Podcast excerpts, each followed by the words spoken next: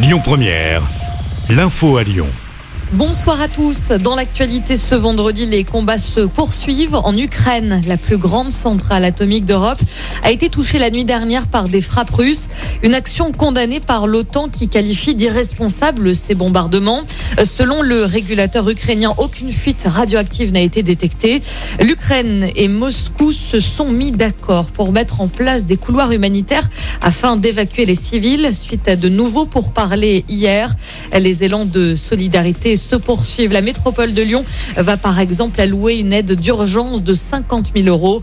Hier, 52 réfugiés, essentiellement des enfants, sont arrivés en bus à Saint-Pierre de Chandieu près de Lyon. On parle politique. C'est le dernier jour pour vous inscrire sur les listes électorales en mairie, si ce n'est pas déjà fait.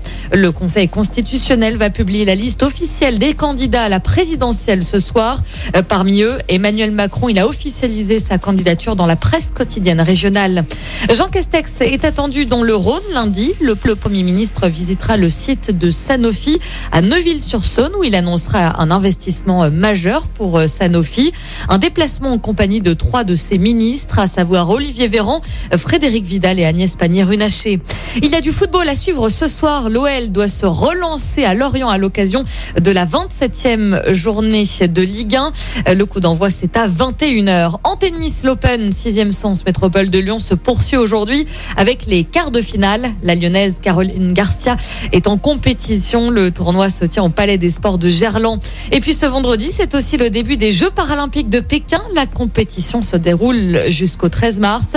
19 sportifs français sont en lice. La cérémonie d'ouverture des Jeux avait lieu ce midi.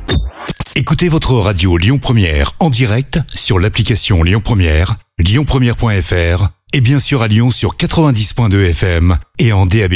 Lyon Première